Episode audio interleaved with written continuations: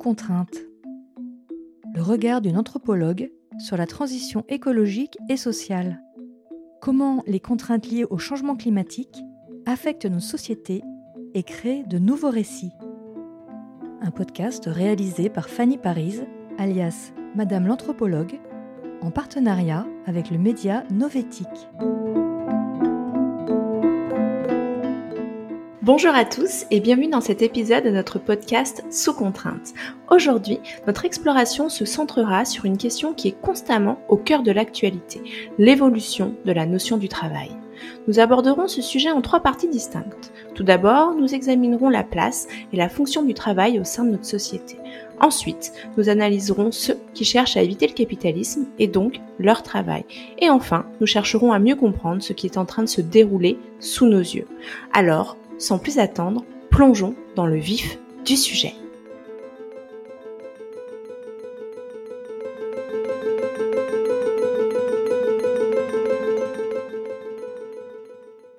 En tant qu'anthropologue, je peux définir le travail comme un ensemble d'activités que les humains entreprennent, souvent impliquant un effort physique ou mental pour atteindre un certain but. Ces objectifs peuvent être immédiats, comme trouver de la nourriture ou construire un abri, ou alors à plus long terme, comme écrire un livre ou construire une entreprise.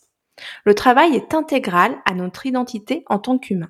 Dans de nombreuses cultures, la capacité de travailler est souvent associée à la maturité et à la responsabilité, et le travail est donc un aspect important du passage à l'âge adulte. De plus, le travail est souvent une source de statut social et de respect. Cependant, le travail ne concerne pas uniquement les individus, il est aussi hyper important d'un point de vue sociétal et culturel. En effet, les structures de travail définissent les interactions sociales, les hiérarchies et les économies. Dans la plupart des sociétés, le travail est organisé autour de certaines formes d'emploi avec des règles et des normes pour réguler le comportement des travailleurs. La perception du travail varie également considérablement entre différentes cultures et différentes formes de société. Par exemple, certaines cultures peuvent valoriser davantage le travail physique, tandis que d'autres peuvent valoriser le travail intellectuel. Les attitudes envers le travail et le temps libre peuvent également varier, certaines cultures voyant le temps libre comme un signe de paresse, tandis que d'autres le voient comme un moment précieux pour la relaxation et la créativité. Par exemple, dans notre société occidentale, généralement le travail est perçu comme une nécessité économique. C'est une activité structurée, souvent accomplie au sein d'une organisation pour laquelle une personne est rémunérée. Le travail est souvent le principal moyen d'acquérir les ressources financières nécessaires à notre survie et à notre confort. Il est également une source d'identité personnelle et professionnelle. Notre société valorise le travail acharné, l'efficacité, la productivité et l'innovation. Dans l'âge de pierre, âge d'abondance, l'anthropologue américain Marshall Salins propose une perspective différente sur le travail à partir de son étude des sociétés de chasseurs-cueilleurs. Salins conteste l'idée que ces sociétés soient pauvres selon nos standards actuels. Au contraire, il décrit ces sociétés comme des sociétés d'abondance où les besoins matériels sont facilement satisfaits. Dans ces sociétés, le travail, tel que nous le comprenons, est beaucoup moins structuré et moins intensif. Les chasseurs-cueilleurs passent moins de temps à travailler que la plupart des gens dans les sociétés modernes, industrialisées, parce que en fait une grande partie de leurs besoins vont être satisfaits par leur environnement naturel et immédiat. Ils n'ont pas le même concept de carrière ou de travail à temps plein et le travail n'est pas séparé de la vie quotidienne mais fait partie intégrante de celle-ci. La perspective de Salins remet en question notre compréhension du travail et suggère que notre manière actuelle de travailler n'est ni naturelle ni inévitable. Cela souligne également que notre conception du travail est profondément ancrée dans notre culture et notre environnement économique. Maintenant, parlons un peu d'actualité. L'année 2023 dessine une nouvelle mythologie du travail en France, un panorama complexe où les signes de l'ancien monde se frottent à ceux d'une émergence rebelle. La technomanif, la grande démission, la semaine de quatre jours, le mouvement Fire, autant de signes et de pratiques qui, bien qu'hétérogènes, je vous l'accorde, convergent tous vers une remise en question du mythe capitaliste du travail en tant que fin ultime de l'existence humaine. La technomanif, une manifestation politique qui a été popularisée avec la réforme des retraites, notamment sur les réseaux sociaux, porte en son sein un puissant renversement de signification. Son cri de ralliement, pas de retraités sur une planète brûlée, déplace le travail du terrain de la productivité et de l'accumulation de la richesse vers celui de la responsabilité écologique.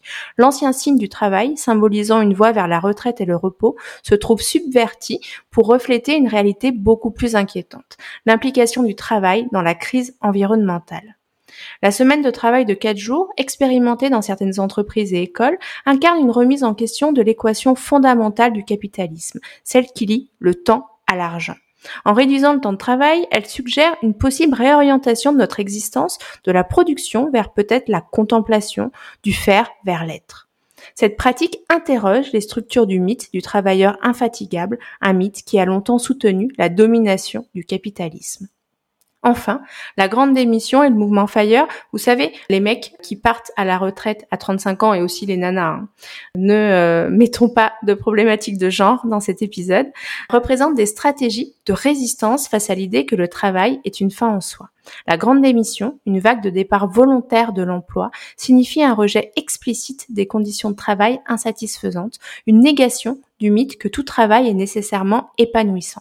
Le mouvement Fire, d'autre part, propose une stratégie alternative, économiser et investir agressivement pour atteindre l'indépendance financière et se retirer du travail à un âge précoce, comme je vous le disais, aux alentours de 30-35 ans. Bien que ces mouvements adoptent des approches différentes, ils représentent tous deux une rébellion contre l'idée que le travail est le seul chemin vers l'épanouissement et le bonheur. Ces signes, dans leur ensemble, révèlent une remise en question croissante du mythe capitaliste du travail en tant que fin en soi, comme je vous le disais précédemment. C'est une fissure émergente dans le monolithe du capitalisme, un tremblement dans les fondations de notre système économique qui pourrait bien conduire à son bouleversement. C'est là la nouvelle mythologie du travail en 2023, une insurrection silencieuse des signes contre la prééminence du travail dans notre conception de l'existence humaine. Mais si nous regardons vers l'horizon de la prochaine décennie, l'évolution des signes et des attitudes actuelles nous conduit à envisager un nouveau paysage du travail, une refonte du contrat social. La technomanif, la grande démission, la semaine de quatre jours, le mouvement Fire, toutes ces expressions de résistance au mythe du travail en tant que fin ultime pourraient bien être les précurseurs d'une transformation plus profonde de notre relation au travail. La technomanif pourrait bien évoluer au-delà d'un acte de protestation pour devenir le modèle d'un nouveau type de travail ancré dans la responsabilité écologique. Imaginez un monde où le travail ne serait pas seulement mesuré en termes de production de richesse, mais aussi en termes d'impact environnemental. Le slogan pas de retraités sur une planète brûlée pourrait devenir l'énoncé d'une nouvelle norme de travail où la durabilité et l'éthique environnementale sont intégrées au cœur de chaque activité économique. La semaine de quatre jours, aujourd'hui une exception, pourrait devenir la norme. En redéfinissant la quantité de temps consacré au travail, elle suggère une restauration de notre vie autour d'autres activités tout aussi essentielles, comme la créativité, le repos, le temps passé en famille et entre amis, etc., etc. Cette réduction du temps de travail pourrait bien représenter une nouvelle forme d'un contrat social où le bien-être et l'équilibre de vie seraient valorisés au même titre que la productivité. Les phénomènes de la grande démission et du mouvement Fire pourraient également façonner notre futur de ce fameux contrat social. En tant que réaction au mal-être au travail et à la satisfaction personnelle, il pourrait conduire à une réévaluation de ce que nous attendons du travail. L'idée que le travail est une fin en soi pourrait être remplacée par une vision plus holistique où le travail est une partie, mais pas toute, de notre existence. Dans ce nouveau contrat social, le travail ne serait plus le pilier central autour duquel la vie est organisée. Au lieu de cela, le travail deviendrait un élément parmi d'autres qui contribue à une vie épanouie. Le travail, la créativité, le repos, l'engagement environnemental, tout serait valorisé et équilibré, créant une société où le bien-être humain est prioritaire. Ce n'est pas une vision utopique, mais une projection basée sur les signes que nous voyons aujourd'hui. Les mouvements actuels de rébellion contre le travail, en tant que fin ultime, pourraient bien être les signes avant-coureurs d'une transformation plus profonde de notre relation au travail. C'est le visage possible du nouveau contrat social, une prospective du travail qui pourrait façonner notre avenir. Mais bon, je vous dis ça, mais il faut quand même pas se faire trop d'illusions. Ceux qui prônent le mouvement Fire sont les nouveaux Golden Boy de la sobriété et misent beaucoup sur le fait que notre vieux système va tenir. Idem, ceux qui prônent le 4 jours par semaine ne vont pas forcément vivre mieux, mais ils vont avoir d'autres emmerdes à gérer, comme la fatigue, un planning encore plus sous tension ou encore euh, l'arrivée de nouvelles inégalités sociales face à la redéfinition du temps de travail.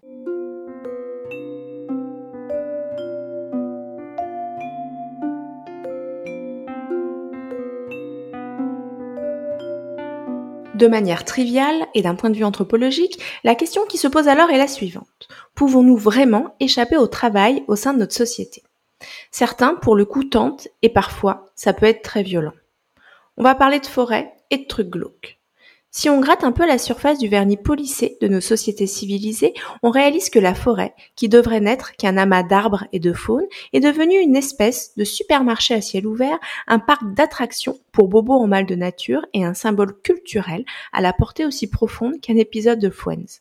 Et on oublie presque que c'est aussi un indicateur de la santé de la Terre qui, soit dit en passant, se porte aussi bien qu'un fumeur de deux paquets de clubs par jour.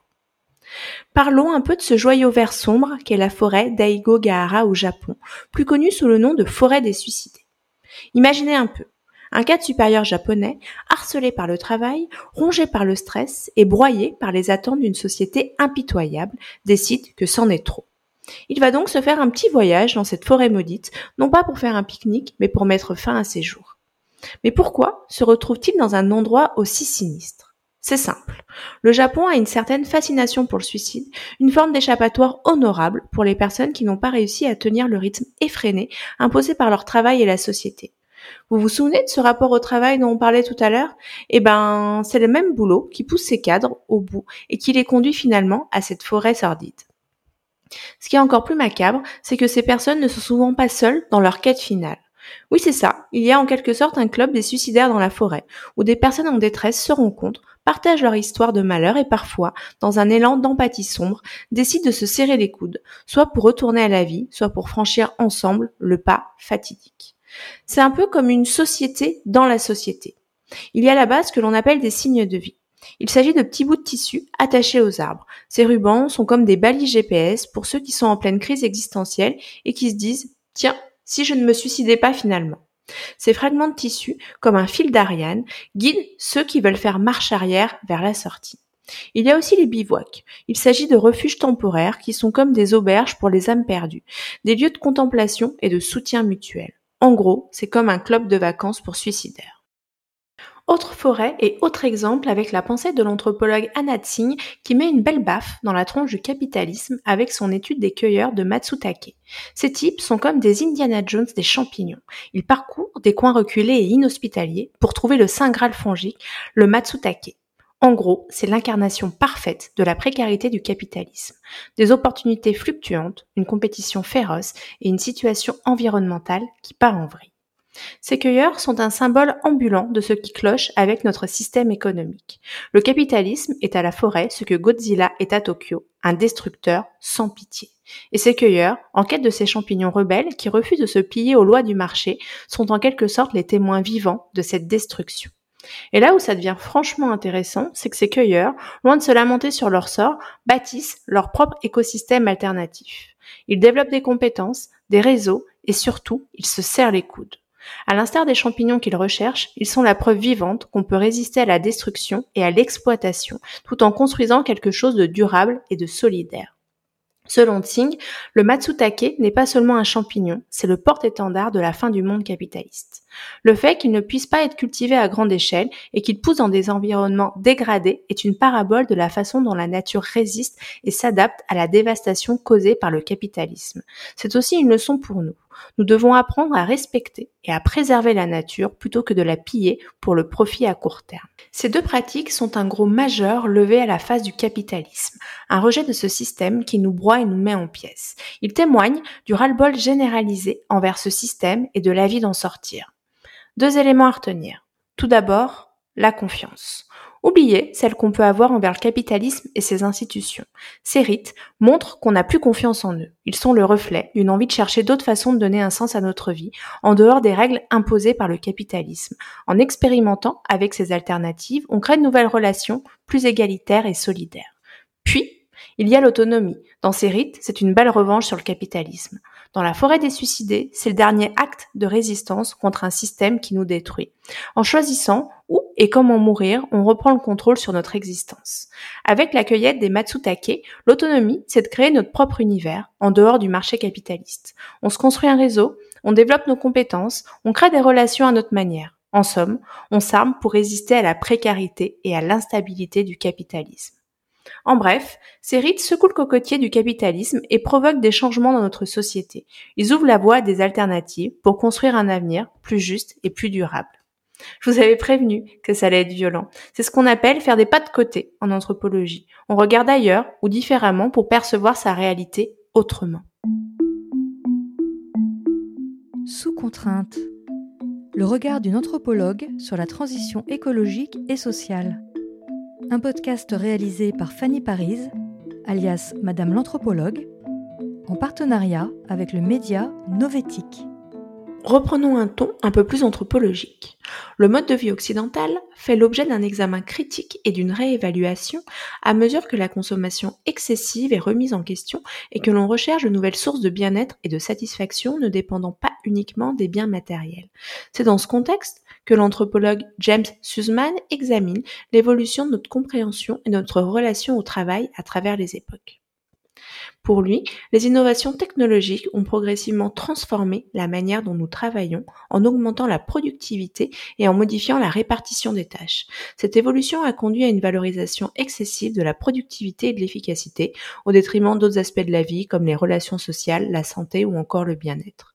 D'après lui, la conception moderne de l'effort et de la récompense s'appuie sur l'idée que le travail acharné et la performance individuelle doivent être récompensés par des gains matériels et une reconnaissance sociale. Autrement dit, cette vision du travail a encouragé la compétition, la spécialisation et la hiérarchisation des professions, contribuant à l'accentuation des inégalités sociales et économiques. D'un point de vue environnemental, cette obsession de la productivité et de la croissance a conduit à une exploitation excessive des ressources naturelles et à une dégradation de l'environnement. Pour lui, euh, faudrait résoudre ce problème et notamment, il est nécessaire de repenser notre rapport au travail et de réévaluer les valeurs qui sous-tendent notre conception de l'effort et notamment de la récompense. On a un autre anthropologue, James Scott, qui lui a étudié comment les structures sociales et politiques influencent la place du travail dans les sociétés. Il soutient que la création des États et la centralisation du pouvoir ont contribué à renforcer les inégalités et à exploiter la main-d'œuvre. Il explore notamment le lien entre l'essor de l'agriculture du blé et la domination étatique. Il soutient que la création des États et la centralisation du pouvoir ont contribué à renforcer les inégalités et à exploiter cette main-d'œuvre. Selon lui, la culture du blé, une plante facilement stockable et taxable, a joué un rôle crucial dans l'émergence des premiers États. Cette forme d'agriculture a favorisé la sédentarisation des populations et la mise en place de systèmes de contrôle et de surveillance étatique. La centralisation des ressources alimentaires a également permis aux élites de contrôler le surplus et de les utiliser pour financer des projets d'infrastructure, des armées et des bureaucraties, renforçant ainsi le pouvoir et leur domination sur les populations. En établissant un parallèle entre le rôle du blé et la consommation dans nos sociétés contemporaines, on peut observer que la consommation de biens, de services et d'expériences agit comme un pilier pour maintenir les infrastructures sociétales. En effet, la consommation soutient l'économie, permettant ainsi de financer divers projets d'infrastructures, des institutions et des services publics. Cependant, si les individus décidaient de réduire drastiquement leur consommation, cela pourrait avoir un impact significatif sur les infrastructures sociétales. Une baisse importante de la consommation entraînerait un ralentissement économique, voire une récession, avec des conséquences sur l'emploi, les investissements et la qualité de vie. Face à cette situation, on peut envisager la possibilité d'interroger par exemple les priorités dominantes au sein de notre société et d'explorer des alternatives plus pérennes et en adéquation avec les besoins humains fondamentaux ainsi qu'avec l'environnement. Nous avons déjà parlé de la fin de la société de loisirs dans un précédent épisode, donc je ne reviendrai pas dessus dans celui-ci. Mais par contre, pour terminer, on peut parler de notre rythme de vie. La notion de rythme et la réflexion sur le temps et les lieux sont fondamentales pour développer une approche plus consciente et réfléchie de la consommation et de la production et donc par extension de redéfinir la place du travail dans notre vie. Le mouvement slow, initié par le sociologue et activiste italien Carlo Petrini avec la création de Slow Food en 1986, prône une approche plus consciente et réfléchie de la consommation et de la production, en contraste avec la culture de l'instantanéité et de l'immédiateté. Ce mouvement s'est d'ailleurs étendu à de nombreux domaines de la vie moderne, comme le slow travel, le slow fashion et le slow living. Ces courants, enracinés dans des traditions culturelles variées, remettent en question les rythmes effrénés de la société et encouragent une réflexion plus profonde sur nos pratiques quotidiennes.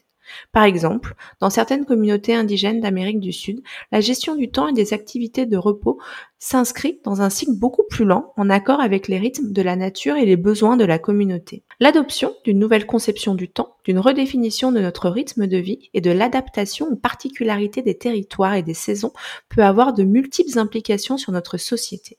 D'une part, cela peut contribuer à diminuer le stress et l'anxiété liés à un mode de vie effréné et axé sur la consommation.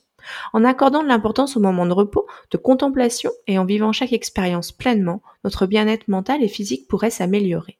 D'autre part, cela peut encourager une prise de conscience plus profonde des conséquences de nos choix de consommation sur l'environnement et sur les autres êtres vivants. On a plusieurs entreprises qui ont adapté des pratiques de production et de gestion en accord avec ces notions.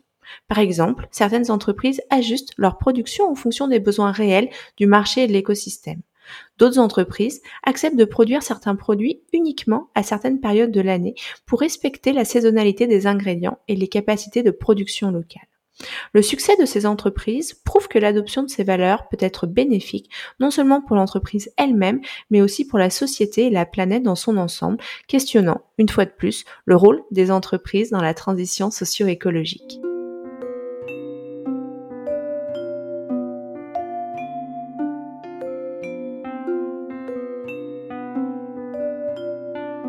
Voilà, c'est tout pour cet épisode de notre podcast Sous contrainte. Nous avons exploré la place du travail au sein de notre société, mais surtout, nous avons questionné la viabilité de notre société dans une période où l'urgence sociale et écologique ne peuvent plus être ignorées. Même si je peux paraître un peu vénère par rapport au système et au travail, je précise que je ne me positionne pas dans une perspective dogmatique. Mon intention n'était pas de prêcher une vérité absolue, mais plutôt de forcer le trait afin de rendre les enjeux plus clairs et plus compréhensibles. Il est nécessaire de questionner, de sonder et d'analyser ce qui se joue actuellement sous nos yeux, la transformation, l'évolution et parfois la dégradation de nos modes de vie, de notre économie et de notre environnement.